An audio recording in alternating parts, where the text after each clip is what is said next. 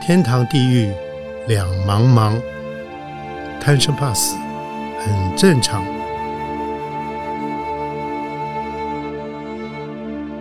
欢迎收听由点灯文化基金会所制作的《点灯贪生怕死》节目。天堂地狱两茫茫，贪生怕死很正常。欢迎收听由点灯文化基金会所制作的《点灯贪生怕死》节目，我是主持人张光斗斗哥，大家好。今天为各位请到的是一位漂亮的美眉，她是《联合报》缤纷版的主编谭丽安。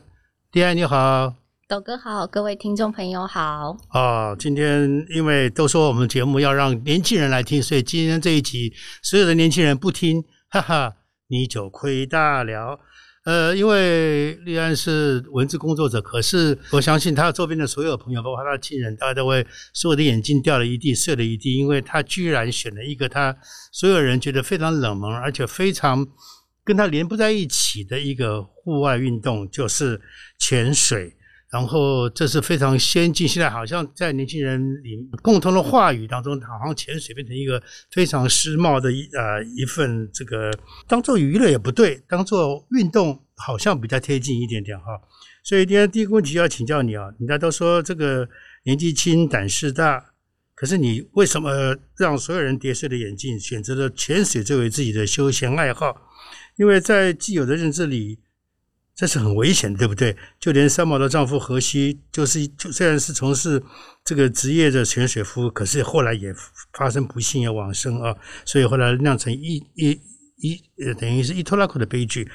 是因为你不怕死，所以你才去选这个这潜水这个爱好吗？其实一开始我也是误打误撞，是因为大学的时候我们体育课可以选修，然后其中有一门是潜水，我嗯很好奇，我就选修了。嗯， 上课后我发现这个休闲活动太棒了，它不嗯太需要跟人沟通，好好好好，然后很适合口拙的自己，嗯哦所以我就一头栽进去。好然后，但很好笑，因为那大约是十年前的事了。嗯，没想到这样越潜越多以后，话也变得越来 越多，就从变成不太不太敢跟人讲话，变成话越来越多，因为会想分享海底下的见闻。嗯嗯嗯，那嗯潜水其实相较其他许多的休闲活动，确实是危险性高一些。嗯嗯，不过在遵守规范，然后增加自己的经验，一次次修正，它又不是真的那么不可轻的危险。嗯所以我有时候也会想，会不会这一种带有一点点危险的物事，格外也有魅力？嗯，那其实我每一次下水，直到现在，到上礼拜六的时候是下水，都还是很紧张。是，我会像傻瓜一样拍拍自己的胸口，说不要怕，你可 以。对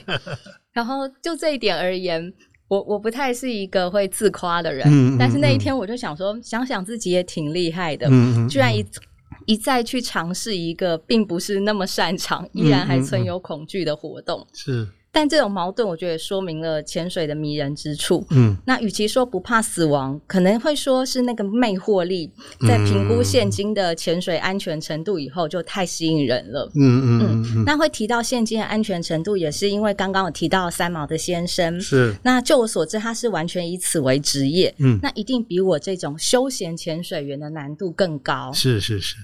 而且就是可以想象他们那个年代跟我们现在在器具上，啊，对还对有关对于潜水生理学的认知，嗯嗯都没有像现在这样发展，没错所以我没猜错也是会有影响的。嗯嗯嗯嗯嗯，装备啊，各方还有一些一些这个你就像你讲的，除了装备，还有一些生态的概念啊，哈，，对，嗯，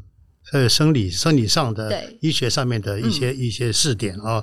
所以哦，所以这样的话，那你难道你家里面人，你妈妈不会反对你，你你姐姐他们不会反对吗？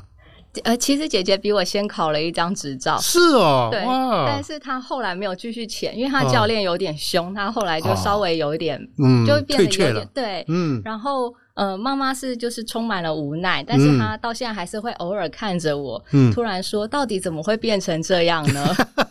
对，但是但是这几年好了一嗯点，现在会在我呃，因为我们有时候是夜潜，那我是有一天回来的时候已经刚好是跨夜凌晨啊嗯啊，带了很重的装备回来，那妈妈就会一边用着那种又好气又好笑的表嗯情说：“哎呀，为什么要选一个这样折腾自己的事？”嗯，然后一边在我洗装备的时候，一边帮我煮晚餐，因为她知道我一定也还没啊没吃。对嗯，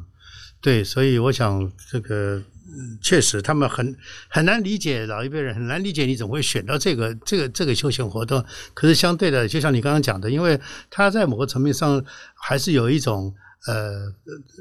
呃，虽然说危险，可是还是有一点致命的吸引力哦。是我想这一定要，而且对年轻人来讲。不过你是文字工作者，刚刚有讲过了，你对文字肯定是敏感的。那有的作家在笔下多少会美化死亡啊。古今中外也有很多著名的作家，后来就选择了自杀，作为他们自己完结他们自己生命啊。你怎么来看他们这些作家？你看海明威这些有名的作家，怎么看他们对死亡的抉择如此毅然而然？嗯，嗯我想许多人应该都有迫近死亡的时刻，嗯那也许是意外，也许是一个过不去的心理难关。就比方说斗哥刚刚所讲的这一些作家，嗯，然后所以我我会嗯、呃我会多谈一点关于这个后者，就是难过的心理难关。是，因为我觉得能够书写的人，多少是比较敏感的，嗯，嗯那个敏感或许就伴随着一种死亡的风险。嗯嗯嗯嗯，那我记得在大学的时候，一位知名的作家曾经在课堂上问大家说是：“嗯哎，有没有想过轻生？”当时好多个学生都有举手，可能我们中文系是是是，对，然嗯后、呃，那这位作家他也坦诚自己有过这样的念头。那哦，我其实也曾有过，哦但我想，呃，每个人那个当下可能不太一样。嗯就我个人的经验回看这些作家的选择，嗯会觉得那就好像是一个好几秒钟的考验。嗯你撑过这一秒，可能下一秒那个非常恐怖的念头就飘散了，嗯嗯，你就觉得嗯 OK 没问题。是，可是当你很想轻生的那个当下，你很难知道自己撑过的这一秒是不是生命里考验自己的最后一嗯秒。哦你得撑过那一秒又一秒，嗯嗯，嗯当下会蛮像被一种很奇怪的氛围笼罩，是，仿佛怎样都没有办法相信自己还有其他更多选择。嗯嗯，对，嗯那嗯因为呃，我有过类似这样的经验，所以有的时候在看他们这么做的时候，呃，我没有办法去美化那个死亡。是可是我可能也很难像有些人会单纯觉得啊，很很惋惜，觉得怎么做傻事，嗯，因为嗯也许嗯嗯对当事人那个并不是一个傻事了。是是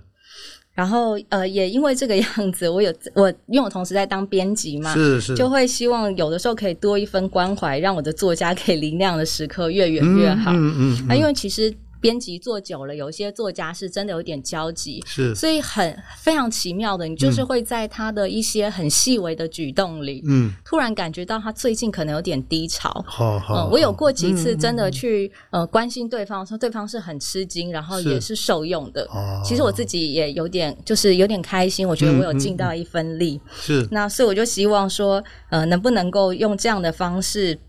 来让某一个很需要的人，在一个比较关键的时刻想起我，嗯嗯提到嗯点什么样的作用。是那同为创作人，我也很珍惜自己以及其他创作者的那一份敏感。嗯，虽然嗯它嗯可能伴随着死亡，但是我觉得它也映照了世界的温柔，哦，但也因此容易受到伤害。嗯，嗯，是是是，因为缤纷版对一般读者来讲的话是比较轻松的、阳光的哦，比较没有那么多这个黑暗面，所谓的阴阴影在文字上叙述。可是你多少你还是你还是会在作者的给你的文稿里面，你还是可以这个察觉到一点点蛛丝马迹，而给对方关怀。就对他们来当事人来讲，应该就除了意外之外，应该是觉得非常感动，跟觉得很非常温暖。嗯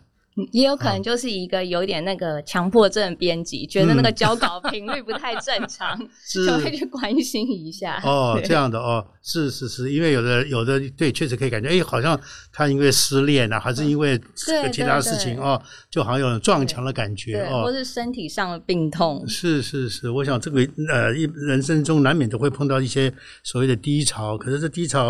呃，幸运的是因为从事文字，所以有碰到像丽安这么好的这个编辑，会呃如此的细密的去感受到啊、所以当你的作家很享福哈，所以那我们再回到刚刚讲的那个潜水的过程啊，我因为我没有潜过，所以我也很好奇，所以我要问你一些可能你会觉得很外行的问题。不过，我想听众朋友想知道哦，所以你肯定在潜水的过程里面，应该也遇到过一些比较危险的，就是濒临于濒临于意外的危险哦。所以，当你知道技术不是很妙的朋友正在潜水的时候，你会不会也替他们着急？觉得哎呦，他好像感觉上他那他那一道手续好像比我还还比我不如，可是万一他碰到情况怎么办呢？你会不会替他担心？然后，万一有熟悉人葬身海底的话，你能承受吗？我觉得这真的是一个很好的问题，嗯因为我其实看到朋友有一些，如果是我在陆地上就发现状况，那我在嗯下水前可以先提醒他，为他做一些呃是呃，比方说他的气瓶有点漏气，那也许我哦们可以看看那是什么状况，不嗯会等到到水下你才发现你的气源是有问题，因为我们就是哦靠那个气瓶对吸空气。对，那要是你的气源漏气了，那你就没有空气了。嗯这样讲。嗯那我呃在水下的话，因为我还没有，就是我我没有考教练，目嗯前也还没有这个打算，是，所以其实不具备一个可以真正很强力守护朋友的方式。嗯嗯，然后，所以常常会想说，如果是呃朋友发生这样的事，认识前他就在潜水，嗯，我我一我知道他有危险，我一定会很焦躁。是是，那尤其是如果他是因为受了我的影响，嗯不管是看我的脸书、买我的书，他受了我是影响潜水，我觉得是那就超过焦躁了。嗯嗯可嗯，还还会有一些自责吧。嗯嗯嗯嗯，然后，尽管有这样的担心，我也常常告诫自己，对方的每一个举动，要不要潜水，跟谁潜水，嗯去哪里潜水，是选的地方有没有超过他的能力，啊，其实都啊是他自己评估的。是因为大家都是大人了，我觉得我没错好像干涉太多也并不恰当 啊。是是嗯是，然后，所以这个问题对我来讲真的是哦，好困难哦，在发生之前很难想象自己是否可以承受。嗯嗯，所以嗯反嗯过来说，我会做一件事，是我呃下水前，然后如如果说我知道是稍微有一点难度的地方，嗯 我会先跟我的要好的前嗯伴嗯说，嗯我这一趟下水是出于我自己的意愿，啊，我自己负责。嗯嗯，对，我就就希望，要是哪一天反过来是我发生这样的事，可以嗯减轻一点他们的负担。哦，对，那说到减轻负担，由于潜水装备很昂贵，对所以我有写下一个列表，嗯说我哪一样装备要给哪一个前伴。哦，。然后 交给我的姐姐是对，，然后我姐姐哦，看了，就是什么事都没发生，但她就觉得有点难过。嗯嗯嗯嗯嗯，是。所以你刚刚讲了，因为潜水的装备其实是蛮昂贵的，然后潜水应该算是所有休闲活动，比如说自自行车啊、其他的什么打球之类的话，它算是比较昂贵的一一这个这个一一门真的有学问的休闲活动啊。所以因为昂贵，呃，你会不会觉得说，嗯，我大概设现在什么时候我就不潜了，或者说，嗯，呃，在那以上的钱我就不花了， 会不会有这样的想法？会，而嗯且很强烈的感受到，嗯、现在能潜水的大概都是差不多我这个年纪，因为是你有一点经济能力。我很是早就开始潜，但我一直也到这几年嗯，才比较有办法投资买一些装备。是啊， 但是也嗯会、呃提醒自己说，因为有时候人会潜的不好，你就会想换装备，因为你觉得哦是东西的东西有问问题题，不是自己的问题啊。 。换了就会好是但我后来的经验是，真的很多时候我应该要做的是更提升自己，嗯但人总有一点点那一种想得到别的东西加持的心情，是，所以我我确实是会去特别注意自己这方面开销。嗯嗯，啊那也有有好处，嗯因为开始潜水以后，我周围的那些杂物就变少了，因为也没有钱买一些有的没的。，啊，比如说自装费啊 对对对，就其实整体来讲也还蛮环保的，嗯越来越节省。是。那你那么多次，你前后已经几年了？你潜水？嗯，可能要快十年了，但哇嗯我前面的几年其实、因为我没有潜伴，那时候是台湾潜水也没有发展的那么好，是，然后也没有我也没有足够的资金，嗯所嗯以潜的次数都是比较少的。大概到了近五年左右才哎嗯、诶开始，一方面也是因为自己的心情比较松了，比较是敢跟人讲话，参是加是嗯活动，是。对，就越潜越多了。所以刚刚我有提到，就是说你在你好就将近十年里面，不管是最近呃过去几年，还是最近几年，有没有曾经在水里在海底下曾经有一个小小的意外，曾经让你心里面歘起来，就是哎呦，那刚刚真的好危险，有没有过？有，而且真的就像斗哥嗯说的，都不是你在那个当下你就觉得说哦天哪、嗯嗯好危险，是多半是你要离开了那一个状态，你嗯才会越想越对可怕。对，嗯然后那那一次经验影响我很大，然后是是在一个离岛潜水。嗯那我我后来觉得那我请到的教练可能不是那么有经验，虽然是虽然他呃他自己本身很有经验，但是带人是另一、啊，另一件嗯事，嗯嗯对。嗯嗯嗯那所以，我们其实是在一个我事后想起来并不是很好的海况下水，哦然后当天有月食，我不晓得它会不会有嗯嗯影响，因为我们知道海洋跟月亮它是有一些关联的。没错没嗯错，然后在潜的过程，其实哎都还可以，嗯但是要上来的时候，那个浪的卷法就让我们离岸就非常难靠近那个岸。岸边啊你要有很抓到那个水的节奏，你对才可以趁它推过去的时候，尽可能的往岸边靠近。是是是，但即使你靠近岸边了，它又有一股非常强大的拉力在后面抓拉你力，对。嗯然后那时候我就觉得说，哦，就是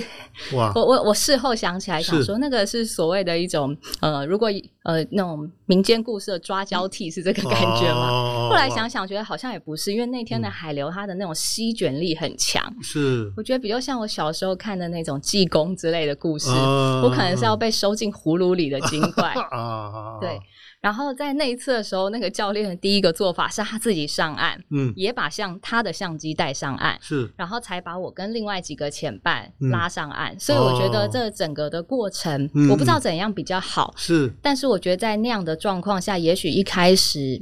就应该要取，或许应该要取消那个潜水，不应该是去潜。没错没错，对，但这个细节我就从来没有跟妈妈说过。不能说说他会心脏病，对，但也有嗯好处，好处是是这一趟之后，我就去，我才真正的意识到我要为自己的生命负责。是所以我有想办法去精进一些我的技术，现在还很菜，但嗯是终于有了那一颗想要上进的心。是是是，就是呃，不能有任何的侥幸，对不嗯对对？哦我，觉得潜水也是这样，我觉得好像自己有有一部分，我以前没有觉得自己不为自己负责，是但是潜水让我发现说，原来我应该要负更多的责任，嗯而不是嗯它不太像是一般的买卖。比方说我去健身房，那就是在陆地上健身房，教练就是照顾我这一个小时，嗯嗯嗯，然后就是对做各种器材。对那在潜水的话，它比较像是教练，只是引导你往这样方向。嗯嗯遇到一些难关，他可以出手帮你。是但最重要的根本还是在自己身上，是是，对是。而且后来这几年也比较有前伴提出来说，呃，当你领有执照，你嗯就是一个该为自己负责的潜水员了。是是要对自己负责任的啊，不能依完全依赖教练在旁边救你啊。所以常常也是真的，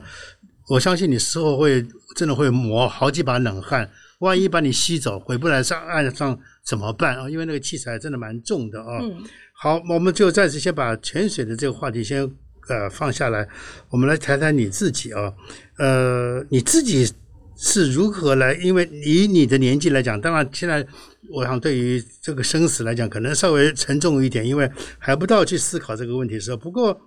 当你遇到你亲你的最爱的亲人离世的时候，这对你的人生观会不会造成你你的任何的影响呢？比如说你父亲的离世，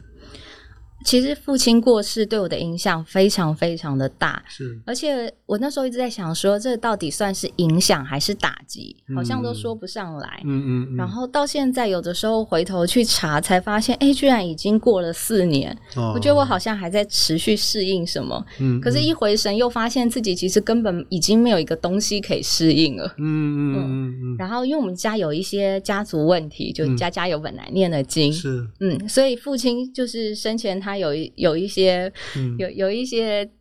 就是他的性格上让人觉得难以处理，啊，好嗯对好好，然后为此烦恼不已。但但我在家里跟他是最亲的，嗯是嗯对因为我可是小仗着小女儿的那个是优势，嗯嗯，嗯对，，然后。呃，所以我会想试着排解他跟其他人之间的一些矛盾，啊，可是啊都都没有办法。然嗯后他过世以后啊，我以为那些要解决的问题就一口气全部消失了，嗯嗯哦嗯嗯然后可是那感觉居然不是松一口气，嗯，而是一个原来我以为很重的东西，居然是这么的轻，哦然后带来另一种对死亡的恐惧。嗯嗯，那在父亲没有过世前，我曾经失去自己挚爱的动物伙伴。哦，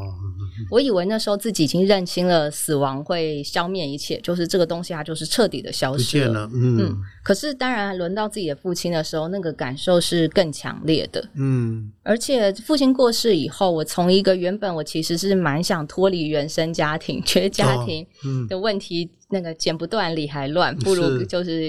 离就是远一跟他点，脱离。嗯对，嗯嗯然后我变成一个会去追溯家族历史的人。嗯，哦，嗯，然后我还因为这样特别去问了我的外婆、我的大伯，嗯嗯嗯，关于他们那一代的故事，嗯，嗯就是一直嗯往上的去探寻。是那很奇妙的是，是在这个过程里，就终于比较能够成熟的面对家族里的事。嗯那因为会知道，其实外婆不只是外婆，爸爸并不只是爸爸。嗯他们在这些身份之前，他们都是他们自己的，他们有嗯过一个真实的人生，嗯他们不单纯是我的亲人的角色。是是，那是这听起来很理所当然，可是当我身体力行的去感受它，嗯就是这样的角度，多少也在我在面对外人的时候，可以看得更广一些。嗯嗯嗯嗯嗯，我记得你有次聊天，你跟我提到说，你爸爸其实一从你从小，你爸爸都希望把你当把把你当儿子一样对待啊，所以对、嗯对你这个跟你的接触各方面，他会可能对你要求啊各方面，呃，会认为你是个儿子。那呃这方面今天回头去看，可能很有趣。相对的，可能是不是父亲对你的期待比较不一样？我觉得有可能，而且、嗯呃，金斗哥这样一讲 之后，就会觉得说不定能够潜水也是多少，因为他养育的嗯方式，比方说摔倒不可以哭， 哦，或者小的时候带着我去捡蚕壳。嗯，哦，然后我我小的时候很呃不懂事，嗯捡了蚕壳以后还拿去吓男生，觉得哇很 有趣。像男，那你就真的像男生了。 嗯对，一直到呃爸爸过世前头，我们有聊过，我就是说那你现在还很希望我是男生吗？嗯然后他就就是他也没有否认，嗯可是虽然他没有否认，但我并没有觉得难过，我觉是嗯得他也接受我现在的样子，他并没有真的觉得有哪一个地方单纯因为性别上可能让他感到失望，这是，样嗯嗯嗯嗯，是。我想这个只有女儿跟父亲很多的，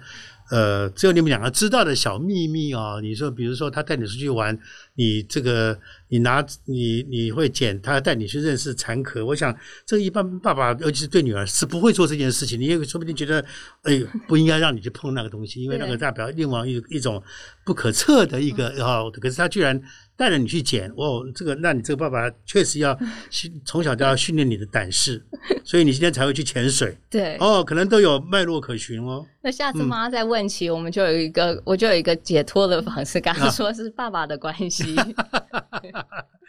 耳濡目染哦，可以这么讲哦。所以，嗯，很棒。那所以生死契阔，一般人可以视为很悲壮，可是也可以视而不见。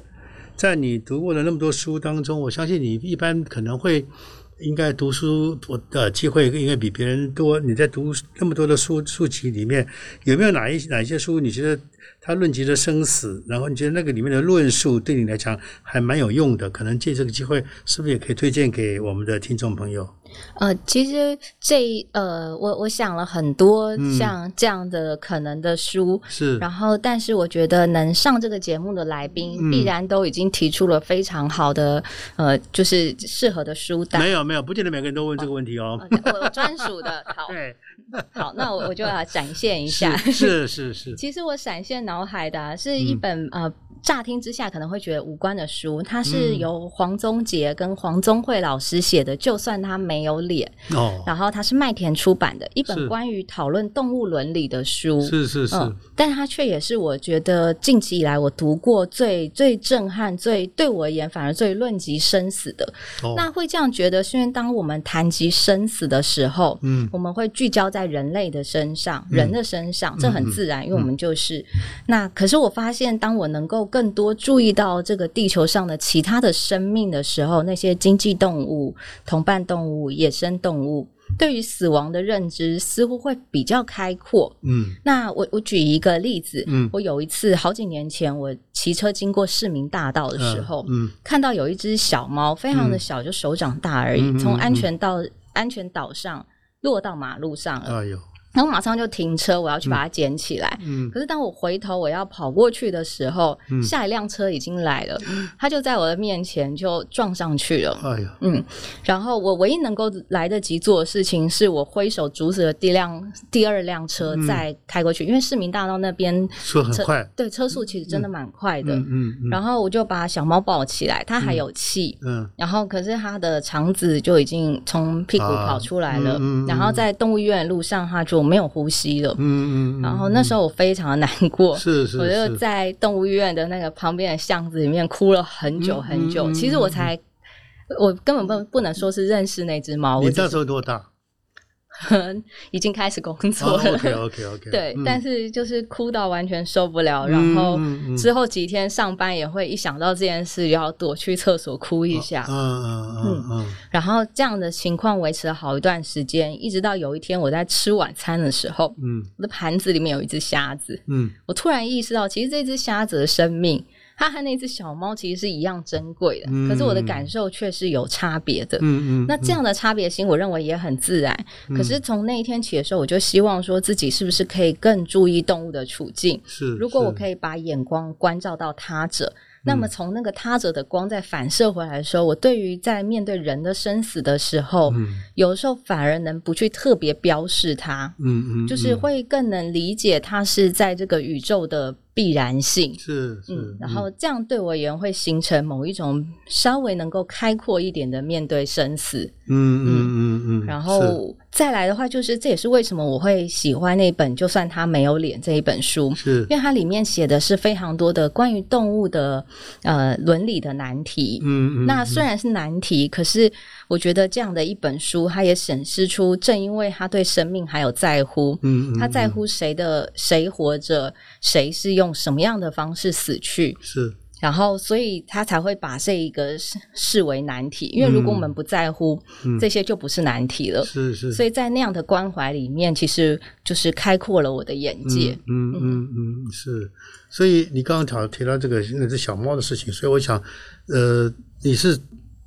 其来有自，就是从小就喜欢小动物，还是一直到啥哪个时候你会发现你对于小动物各种生物你的特别特别的关注？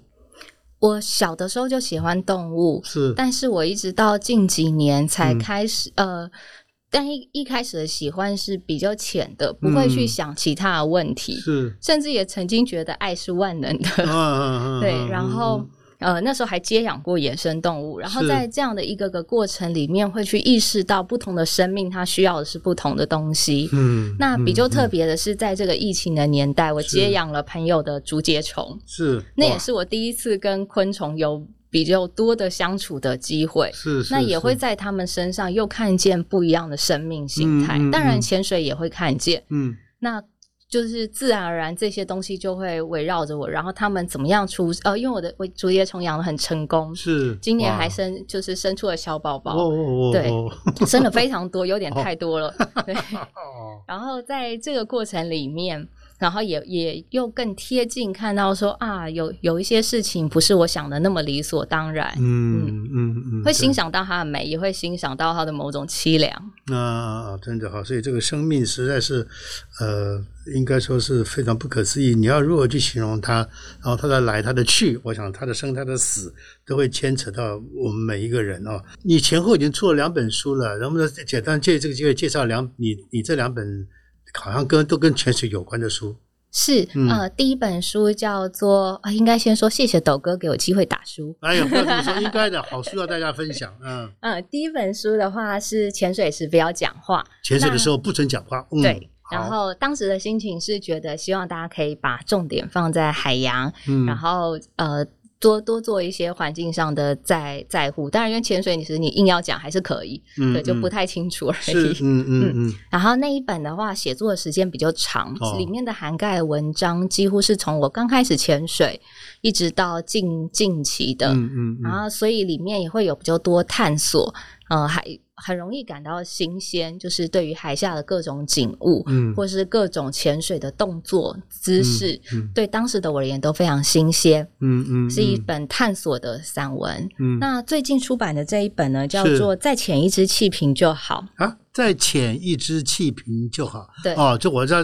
啊，那个气瓶等于有一个一个气瓶大概多少时间？呃，每个人不太一啊样，这这是是个好问题。因为如是嗯果你很好气的话，也许呃，好气跟深度都会影响你。哦，嗯对，所以有的时候可能只有三十分钟，哦那哦也有哦可能你可以一个小时甚至更久，都是有可能的嗯哦。嗯是是是，OK，对，然后那这一本书里面比较特别的是，在跟编辑，然后还有一些朋友讨论以后，嗯除了延续上一本一样是海洋之外，我里面分成三个章节，是前面两个章节都是关于海洋，或是我在因为海洋而认识的人是有过的嗯嗯嗯际遇。嗯那到第三章的时候呢，其实我就是完全在写陆地上事。我是谈了一点点编辑台的工作，嗯也花了很多的篇幅去谈家人。嗯嗯，嗯然后本来要这样安排，觉得有点害羞，因为我想，也许买书的人他只想看海洋，他也许看到第嗯三章会觉得什么东西啊丢。对， 不会了，不会但是后嗯来想想，呃，目前有一些朋友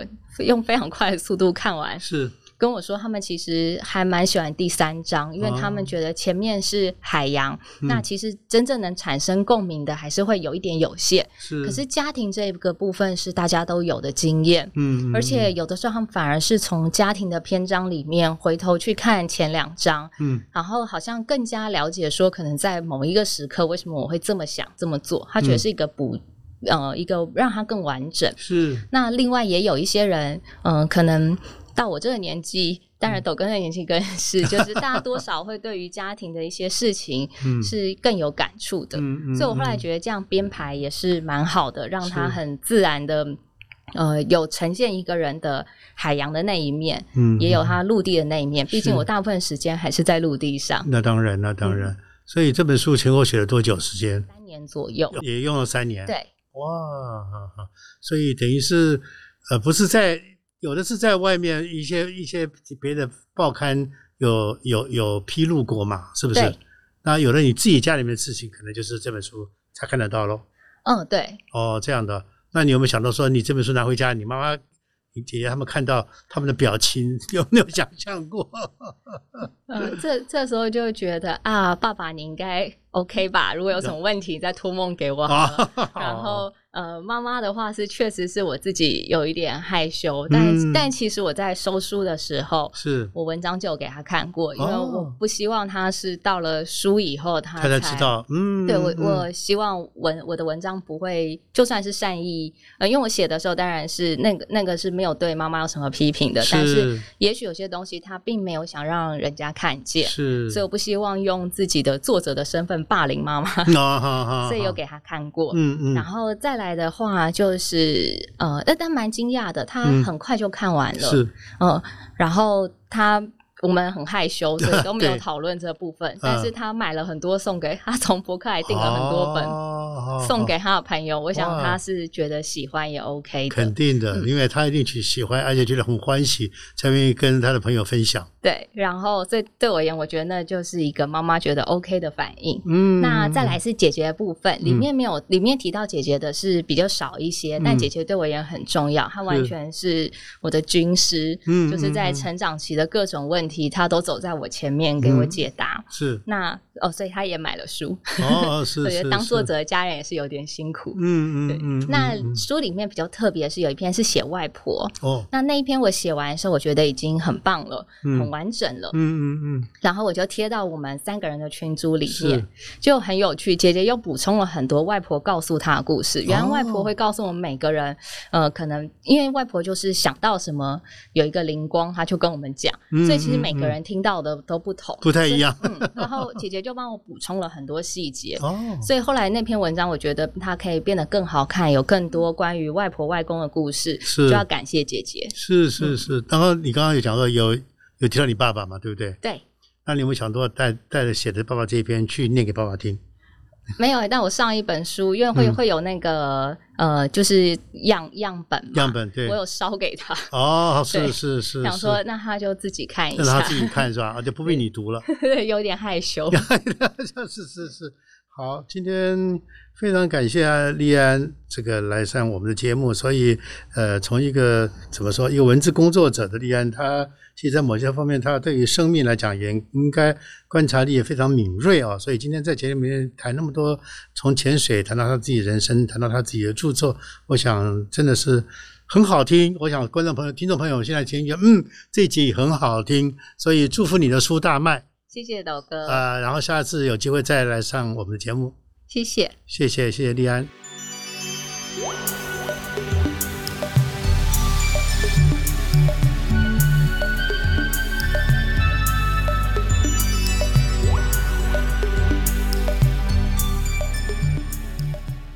不知道听完今天的呃节目，听众朋友听众朋友们对丽安是不是有嗯哎觉得这个女孩子很特别哦？其实我觉得她她的特别是，我以前认识她的时候，她真的非常害羞，就是她的前任就是呃德俊要把棒子交给她，她要接编辑的位置，所以德俊会带着她认识几个这个作者吧啊、那我是其中之一。然后我发现她她的眼神是非常的腼腆，然后他不太敢看人，然后你问问他话，他也答的非呃回答的非常精简。可是后来我看见他慢慢慢慢，我看到他的改变。所谓的改变是他慢慢可以去直视人，然后可以去谈一谈侃侃而谈一些发生在他周围的一些事情啊、所以今天我想听了节目以后，我相信听众朋友们朋友们可能也无法想象说哦，原来他那么害羞。然后原来潜水可以改变他的个性到这个程度，是哦，所以呃，有机会的话，我想我我们每一个人都需要找一个自己觉得比较合适的这个休闲活动，说不定你的人生就因为这个休闲而有所改变，你的观念、你的个性都会有改变哦。好，谢谢您今天的收听，我们下次见。